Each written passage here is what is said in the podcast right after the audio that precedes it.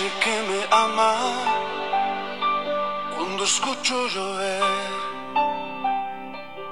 Me dice que me ama con un atardecer.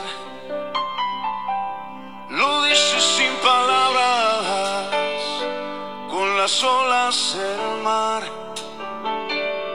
Lo dice en la mañana, con mi respirar. Dice que me ama y que conmigo quiere estar. Me dice que me busca cuando salgo y a pasear. Que ha hecho lo que existe para llamar mi atención. Que quiere conquistarme y alegrar mi corazón.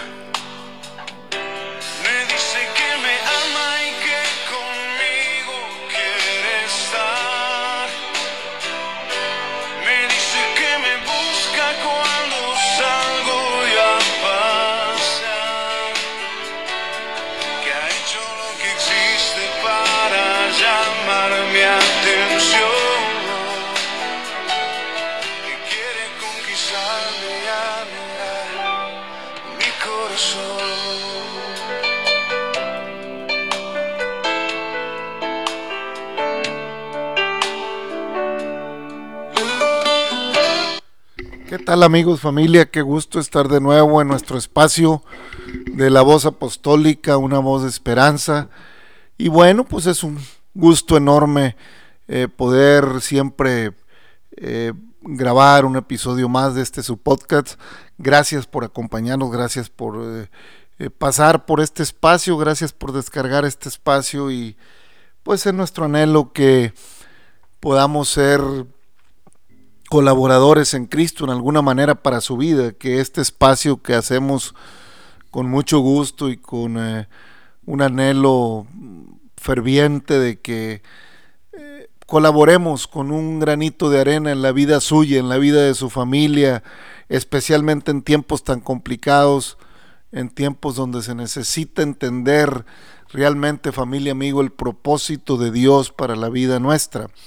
Y bueno, nuestro hermano Jesús Adrián eh, entona esa alabanza, me dice que me ama y, y él eh, expresa de alguna manera en lo, la manera en que entiende la expresión del amor de Dios a través del canto cuando, cuando salgo yo a pasear o cuando veo la obra de sus manos.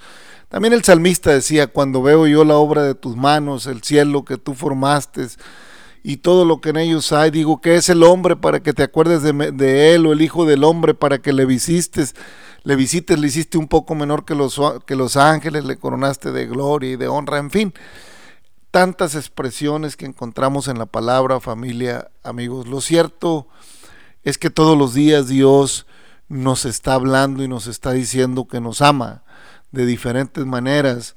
Dios habla, siempre habla de muchas formas. Así que bienvenida, bienvenido, gracias por pasar por este espacio, gracias por acompañarnos. Este es su podcast de la voz apostólica, una voz de esperanza. Y bueno, hemos estado cubriendo eh, desde tiempo atrás algunos episodios, ya hemos estado pasando a través de la Biblia desde Génesis.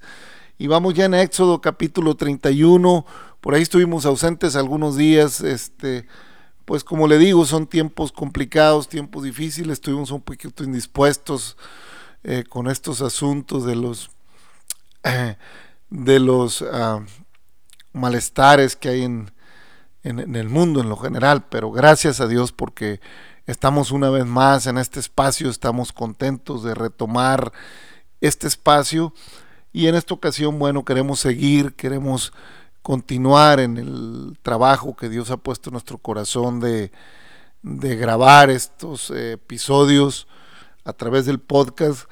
Y gracias a Dios por la palabra del Señor, gracias a Dios por la oportunidad maravillosa que nos da.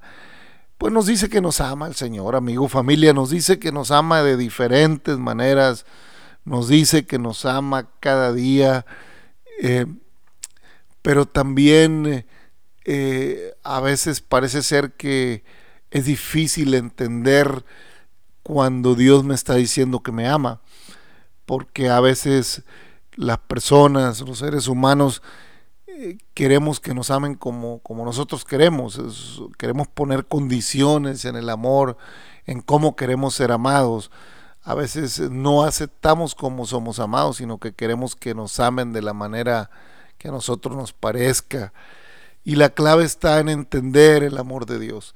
La clave está en entender el propósito de Dios, en darnos cuenta que su amor va más allá del conocimiento humano, que su amor va más allá de entender simples filosofías, de entender.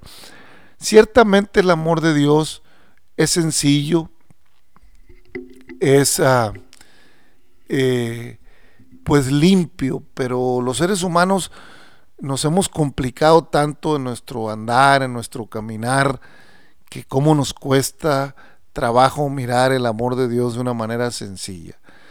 Pero el amor de Dios, eh, hermano, familia, va orientado a que entendamos que lo que Dios quiere es que vivamos en armonía, que vivamos en paz, que vivamos con esperanza, que vivamos convencidos de que hay un Dios todopoderoso, convencidos que Dios está siempre buscando que el hombre sea lleno de su amor. Y hemos venido viendo la manera en que Dios estaba tratando con Israel, la manera en que Dios habló a Moisés y, seguía tratando eh, con Israel para, para establecer precisamente una relación especial con Israel. Dios siempre estuvo buscando y ha estado buscando una relación especial con, su pueblo y, no nada más con su pueblo, a través de las edades entendemos que es una relación para con la humanidad. Sin embargo, hermanos, pues eh, mirábamos en el episodio anterior el asunto de la, del aceite de la unción, de cómo le estaba dando eh, Dios a Moisés las instrucciones del tabernáculo, de cómo preparar el aceite, de cómo preparar el incienso, lo importante, la importancia de, que se hicieran las cosas eh, de una manera ah, santa, de una manera cuidadosa, conforme al propósito de Dios. A finales de los últimos versículos del capítulo 30 de Éxodo, pues vemos eh, lo que le está diciendo el Señor ahí en el 33, en el versículo 33 del capítulo 30, le dice, cualquiera, uh, cualquiera que, que pusiere ungüentos semejante y que pusiere de él sobre extraño, será cortado de entre el pueblo. Dijo además Jehová a Moisés, toma especias aromáticas, estacte y uña aromática, gálbano aromático o incienso puro de todo de, en igual peso. Y harás de ello el incienso, harás de ello el incienso un perfume según el arte del perfumador, bien mezclado, puro y santo. Y molerás parte de él en el polvo fino y lo pondrás delante del testimonio del tabernáculo de reunión donde yo me mostraré a ti, o será cosa santísima. Como, como, como, esté, como este incienso que harás, no os haréis otro según su composición. Te será cosa sagrada para Jehová. Cualquiera que hiciere otro, este, eh, cualquiera que hiciere otro como este, para olerlo, será cortado de entre su pueblo. Bueno, así termina diciendo el, capítulo 30, amigo, familia. Está hablando de la importancia que tenía eh, el incienso y la obra aromática. Era, era, muy especial esa mezcla. No era una mezcla que debía eh, usarse de otra manera. No era una mezcla que se le debería untar a cualquiera, ni se debería usar, ah, que con, con ligereza, como sino que era un ungüento especial, obra de perfumador, para que fuera eh, grata su, su, aroma a la hora de estar ofreciendo el holocausto. Bueno, hermano, familia, hay que entender que Dios eh, marca simbolismos donde deja mostrar la importancia de lo santo, la importancia de lo puro, la importancia de que lo que se hace para Él tenga un carácter de limpieza, de pureza, de santidad. Y bueno, eh, vamos viendo pues cómo Dios va apuntando desde, desde aquellos tiempos su propósito a que el llamado hacia los de él, hacia su pueblo, era un llamado, un llamado por un llamado genuino. Y en el capítulo 31 de la palabra que estamos viendo, ahí en Hechos, en Éxodo capítulo 31 dice, habló Jehová a Moisés diciendo, mira, yo he llamado por nombre a Besalael, hijo de Uri, hijo de Ur, de la tribu de Judá, y lo he llenado del Espíritu de Dios en sabiduría y en inteligencia, en ciencia y en toda arte, para inventar diseños, para trabajar en oro, en plata y en bronce, y en artificio de piedras para engastarlas, y en artificio de madera para trabajar en toda clase de labor. Y he aquí que yo he puesto con él a Oliab, hijo de Aizamac, de la tribu de Dan, y he puesto sabiduría en él, sabiduría en, en el ánimo de todo sabio de corazón, para que hagan todo lo que he mandado. El tabernáculo de reunión, el arca del testimonio, el propiciatorio que está sobre ella y todos los utensilios del tabernáculo, la mesa y sus utensilios, el candelero limpio y todos sus utensilios, el altar del incienso, el altar del holocausto y todos sus utensilios, la fuente y su base.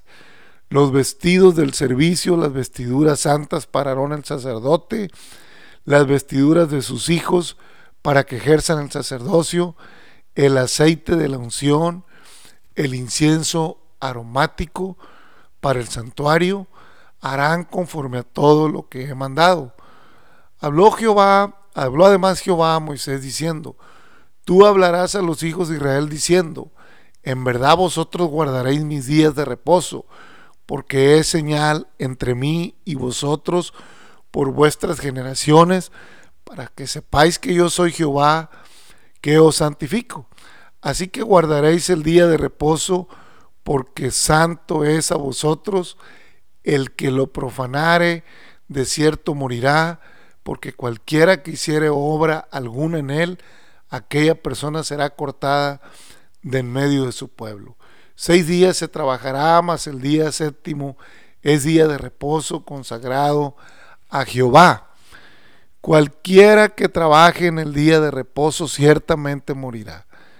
Guardarán pues el día de reposo los hijos de Israel, celebrándolo por sus generaciones, por pacto, por pacto perpetuo. Señal es para siempre entre mí y los hijos de Israel, porque seis días hizo Jehová los cielos y la tierra, y en el séptimo día cesó y reposó. Y dio a Moisés y dio a Moisés, acabo de hablar con él en el monte de Sinaí, dos tablas del testimonio, tablas de piedra escritas con el dedo de Dios. Hasta ahí me detengo, familia, amigo, en terminando el capítulo 31.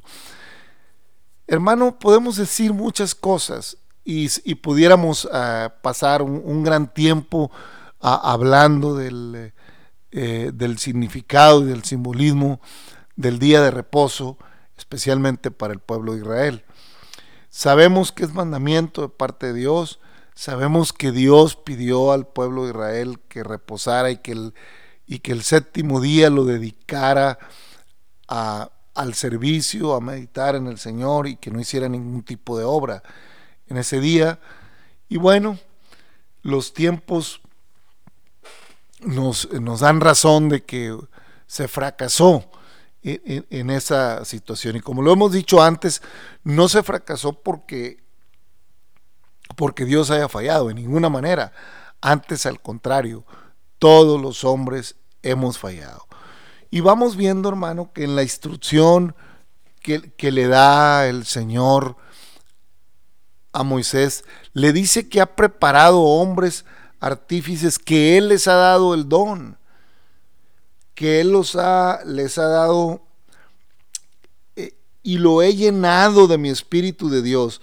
Dice, le dice Dios a Moisés, mira, yo he, yo he llamado por nombre a Besalael, hijo de Uri, hijo de Ur, de la tribu de Judá, y lo he llenado del Espíritu de Dios en sabiduría, en inteligencia, en ciencia y en toda arte para inventar diseños, para trabajar oro, plata, bronce y en artífice de piedra. En fin, le dice Dios a Moisés todos los atributos que le ha dado a estos hombres que van a trabajar la obra del tabernáculo.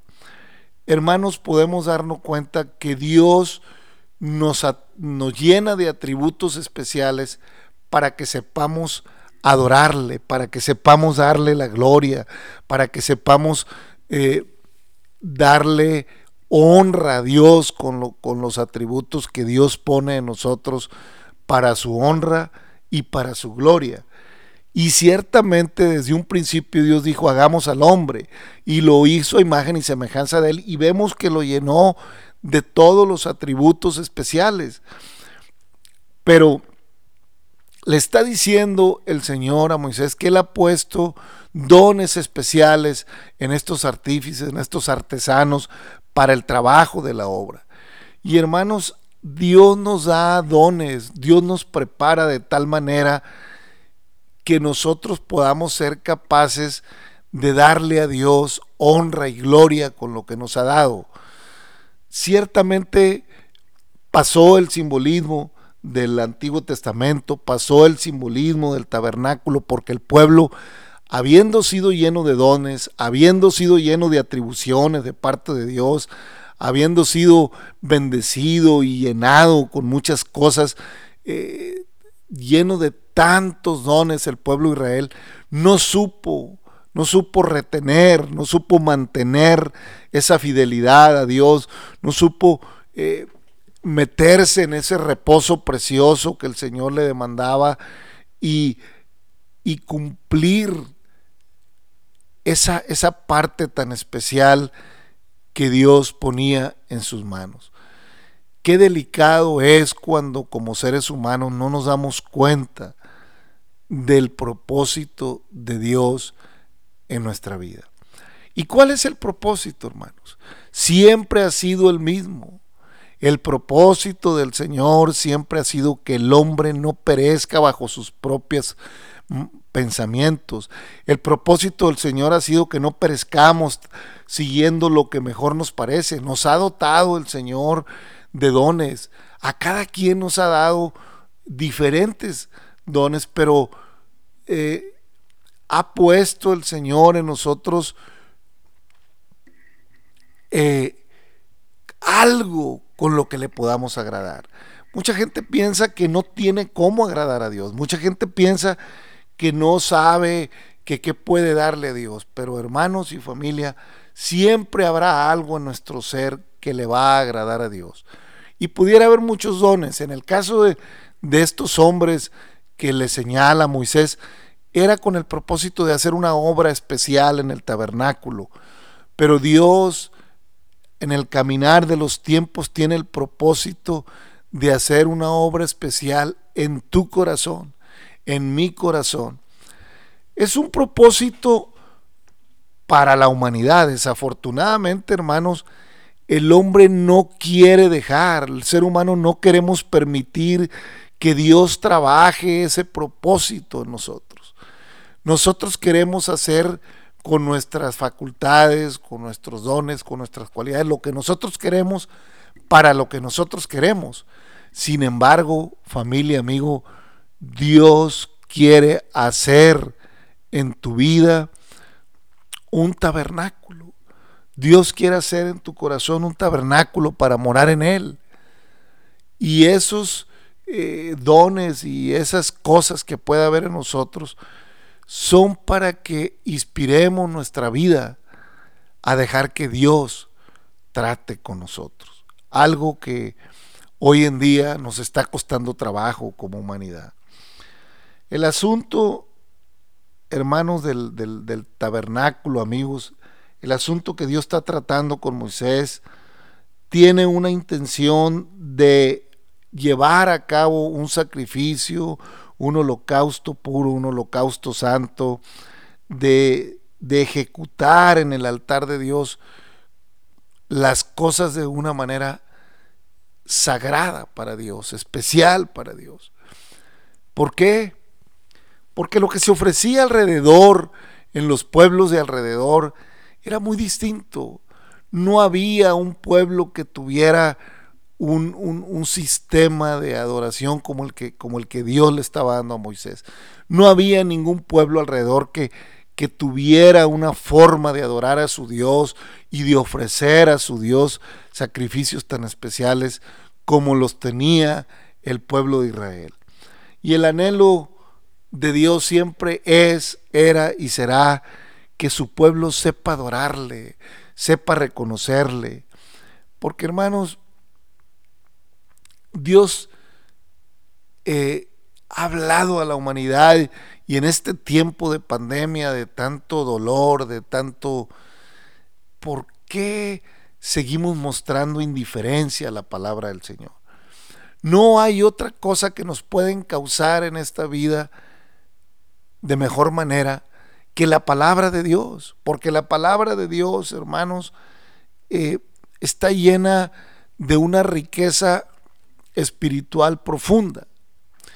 El modelo del tabernáculo del que estamos hablando, pues se intentó, lo intentó Israel, pero Israel se desviaba de tiempo en tiempo buscando hacer las cosas a su modo, como nos hemos desviado todos, cada quien se apartó por su camino, cada quien nos hemos ido apartando, buscando, pero es tiempo, hermano, es tiempo familia, que busques hacer las cosas al modo de Dios porque te conviene, porque me conviene. Es tiempo que te des cuenta que Dios le gustan las cosas de cierto modo. Y la manera en que las hemos hecho los seres humanos no son precisamente la manera en que Dios las quiere. Hemos equivocado el camino. Hemos equivocado las formas. Y Dios nos sigue diciendo que nos ama. Dios nos sigue diciendo que Él quiere que las cosas se hagan como Él las estableció en un orden, porque el orden de Dios es para vida, el orden de Dios es para que volvamos a un equilibrio como humanidad unos con otros. Por eso eh, decía el hermano en el canto, me dice que me ama. Todo el tiempo Dios está diciendo que nos ama en su palabra. Todo el tiempo Dios está diciendo, venid a mí si estás trabajado, si estás cargado. Mi carga es ligera, mi yugo es fácil de llevar. Dios equipa a los hombres para hacer su obra, pero para poder obedecer a la obra de Dios es necesario que nuestra alma, que nuestro espíritu, que nuestra mente sea sensible al llamado de la palabra. Nos está costando mucho trabajo creerle a Dios amigo, amigo que pasas por aquí. ¿Por qué nos está costando tanto trabajo? ¿Por qué le costó tanto trabajo al pueblo de Israel obedecer, creerle a Dios? ¿Qué es tan difícil? ¿Por qué nos empecinamos en vivir una vida más conforme a nuestros deleites, más conforme a nuestros eh, deseos, que una vida de equilibrio, que una vida de, de amor, de equilibrio con el prójimo, de respeto por el prójimo. Dios quiere hacer en nosotros lo que es agradable delante de Él. Y para hacerlo, amigo, para hacerlo, familia, necesitamos dejar que en nosotros florezca los dones que Dios pone con un propósito. En estos hombres había puesto dones especiales el Señor para un propósito de la obra del tabernáculo. Claro, Dios es respetuoso y Dios espera que usted y que yo decidamos darle una oportunidad a su palabra, darle una oportunidad a su Espíritu Santo. Necesitamos entender que si Dios no edifica la casa, en vano trabajan los que edifican. Necesitamos entender el amor de Dios. La obra que Dios da a Moisés es muy especial. Y le dice al final del capítulo, del capítulo 31, y dio a Moisés, cuando acabó de hablar con él en el monte Sinaí, dos tablas del testimonio, tablas de piedra escritas por el dedo de Dios. Este fue el primer tratado que Dios hace con Moisés. Le da las tablas especiales y Moisés eh, baja de ese lugar con un gran compromiso, baja de ese lugar profundamente consternado y conmovido, decidido Moisés a que el pueblo fuera el pueblo de Jehová, el pueblo de Dios. Pero hermanos, el problema es si el pueblo estaba listo o quería ser el pueblo del Señor. Y bueno, pasado, sabemos lo que pasó, trataremos más adelante en los episodios que estaremos viendo todo lo que fue pasando alrededor de, de ese primer intento, porque tristemente, hermano, el pueblo no supo esperar. no supo esperar paciente al Señor. Más adelante el salmista escribiría, pacientemente esperé a Jehová, clamé y él me oyó. Qué hermoso, hermanos, es cuando sabemos esperar en Dios. Es fácil desesperarse, es fácil caer en la desesperación, más en estos tiempos. Pero te lo vuelvo a repetir, Dios pone en nosotros dones con propósitos dones especiales para que se haga un propósito en su obra. Y bueno, así como en estos hombres había puesto el, propósito de que se hiciera el tabernáculo, allá en Hechos de los Apóstoles les dice el Señor, cuando empieza el libro de Hechos, una vez que había partido el Señor, que había culminado su obra, vemos el, el llamado que hay para los apóstoles. Y entonces Lucas, que es el escritor de, Hechos, empieza a decir ahí en el capítulo 1, en el primer tratado, oh Teófilo, hablé acerca de todas las cosas que Jesús comenzó a hacer y a enseñar, hasta el día que fue recibido arriba, después de haber dado mandamientos por el Espíritu Santo a los apóstoles que había escogido, a quienes también después de haber padecido, se presentó vivo con muchas pruebas indubitables, apareciéndoseles durante 40 días y hablándoles acerca del reino de Dios. Y estando juntos, les mandó que no se fuesen de Jerusalén, sino que esperasen la promesa del Padre, la cual le dijo, de mí, por, porque Juan ciertamente bautizó con agua, mas vosotros seréis bautizados con el Espíritu Santo dentro de no muchos días. Y hermanos, este, esta, esta recomendación que está haciendo el Señor a sus discípulos era porque era necesario que ellos fueran equipados, que ellos fueran llenos del Espíritu Santo, para que el Espíritu Santo los guiara en el propósito que Dios tenía de este nuevo pacto con el que Él había pactado en la Santa Cena. Él había hecho un pacto especial. Ya la obra del tabernáculo que leíamos había fallado. Israel, Israel no había podido sostener ese modelo porque eh, no fue capaz de entender que Dios lo amaba. No fue capaz de entender el amor. Ese es el problema que tenemos los seres humanos. No somos capaces de entender el amor de Dios y queremos vivir la vida siempre haciendo y deshaciendo y queriendo que Dios nos ame. Y ahí entramos en un conflicto espiritual. Sin embargo, Dios, hermanos, es paciente para con nosotros, no queriendo que nadie perezca, sino que todos procedamos al arrepentimiento. Y entonces Dios equipa a los apóstoles y a todos los que son de Él con su Espíritu Santo para que seamos instruidos, para que seamos guiados, para que no andemos eh, sin una esperanza, para que entendemos cuánto nos ama Dios. Él nos equipa, hermano. Él pone su palabra. Hoy en día está abierta la palabra de Dios. Hoy en día sigue llamando, el Señor sigue buscando, sigue extendiendo su mano a tu vida. Lo único que tienes que hacer es dejar que el Señor toque tu corazón, es permitir que el Espíritu Santo llegue a tu vida y que el propósito de Dios se cumpla en tu mente, en tu ser, para que cambies la actitud de una vida a tu manera y dejes que Dios haga en ti una vida a la manera de Dios.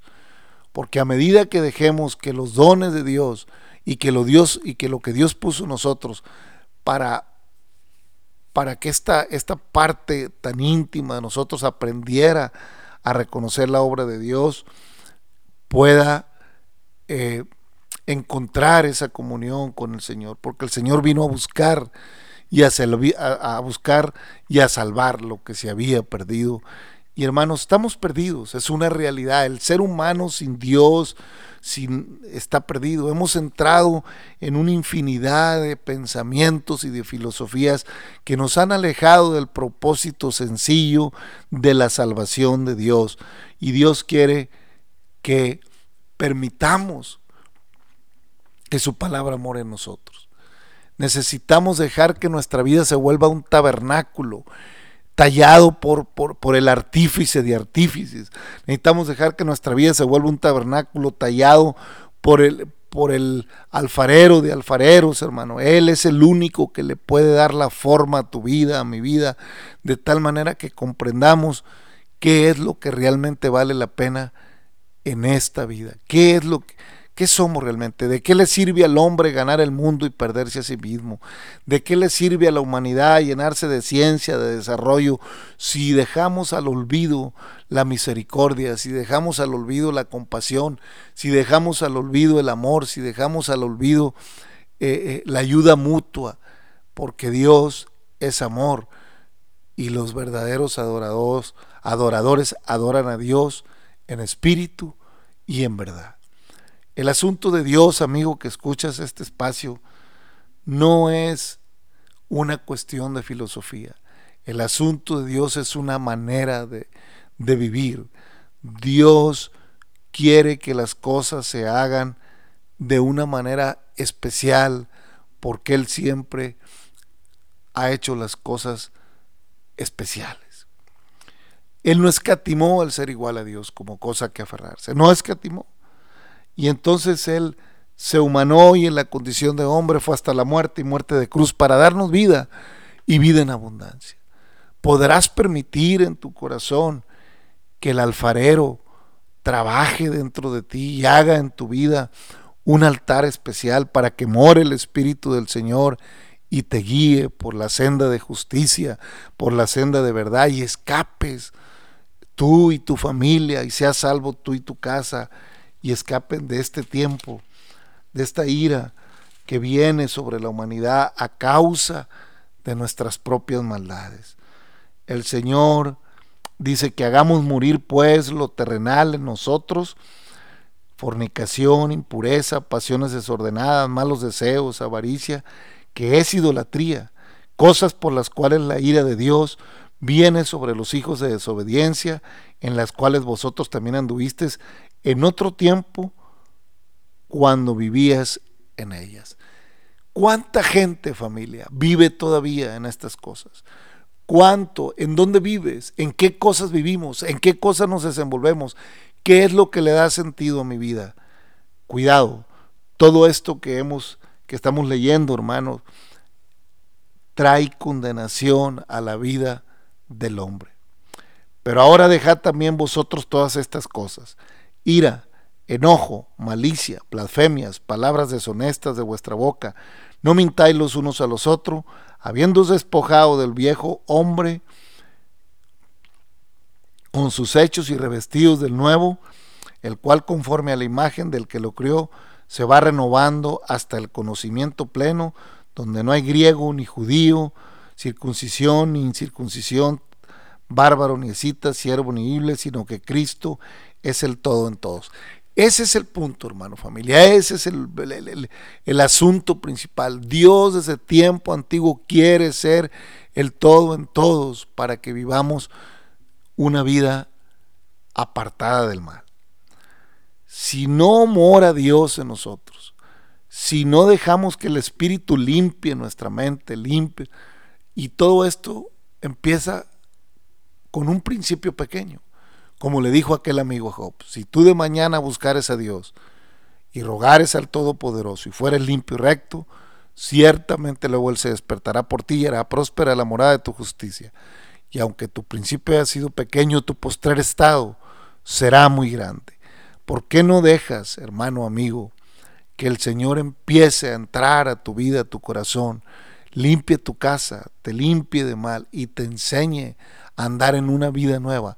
Es necesario nacer de nuevo, es necesario andar en una vida conforme a la palabra. Si no nos acercamos a la piedra viva, si no nos acercamos a la palabra de Dios, si no permitimos que nuestra vida sea el tabernáculo del Espíritu Santo y, y ahí eh, se geste la adoración y el olor grato al Señor, difícilmente vamos a poder alcanzar la misericordia que Dios quiere hacer de nosotros. Dios tiene cosas más que darnos que nosotros que pedirle. Dios tiene un propósito especial. El problema es si nosotros queremos alcanzar eso. Todo está puesto de parte de Dios. Ya hizo lo máximo. Ya fue hasta la muerte y muerte de cruz. Ya cumplió todo lo que no pudo cumplir la ley. Él cumplió la ley para que tú y yo podamos ser tabernáculos de su morada. No te tardes. Deja que el Señor trate con tu corazón, deja que el Señor trate con tu mente, deja que la palabra de Dios more en ti, la palabra de Dios es viva, es eficaz. No quieras hacer las cosas a tu manera para Dios. Dios fue estableciendo de qué manera serían las cosas para Él, para que no errásemos, para que no equivocásemos la vida. Ya nos equivocamos está demostrado que comunidad como humanidad nos hemos equivocado, pero Dios todavía sigue esperando, todavía sigue extendiendo su mano a fin de que alguien en cualquier lugar del mundo sea capaz de decir, Señor, haz en mí lo que es agradable delante de ti. Familia, amigo, Dios te bendiga. Gracias por eh, prestarnos atención a este podcast. Nos vemos, eh, nos escuchamos en el próximo episodio. Y recuerda, es necesario que las cosas que son de Dios y para Dios sean hechas como Dios las establece en su palabra. Padre, te damos gracias por este espacio, por cada persona que recibe este podcast. Bendícelos, derrama bendición. En el nombre de Jesucristo, tú seas, Señor, quien haga la obra preciosa y quien haga en cada persona que escucha esto un tabernáculo especial de adoración, Señor, para honra y gloria de tu nombre, en el nombre de Jesucristo. Dios le bendiga, familia, gracias, hasta la próxima.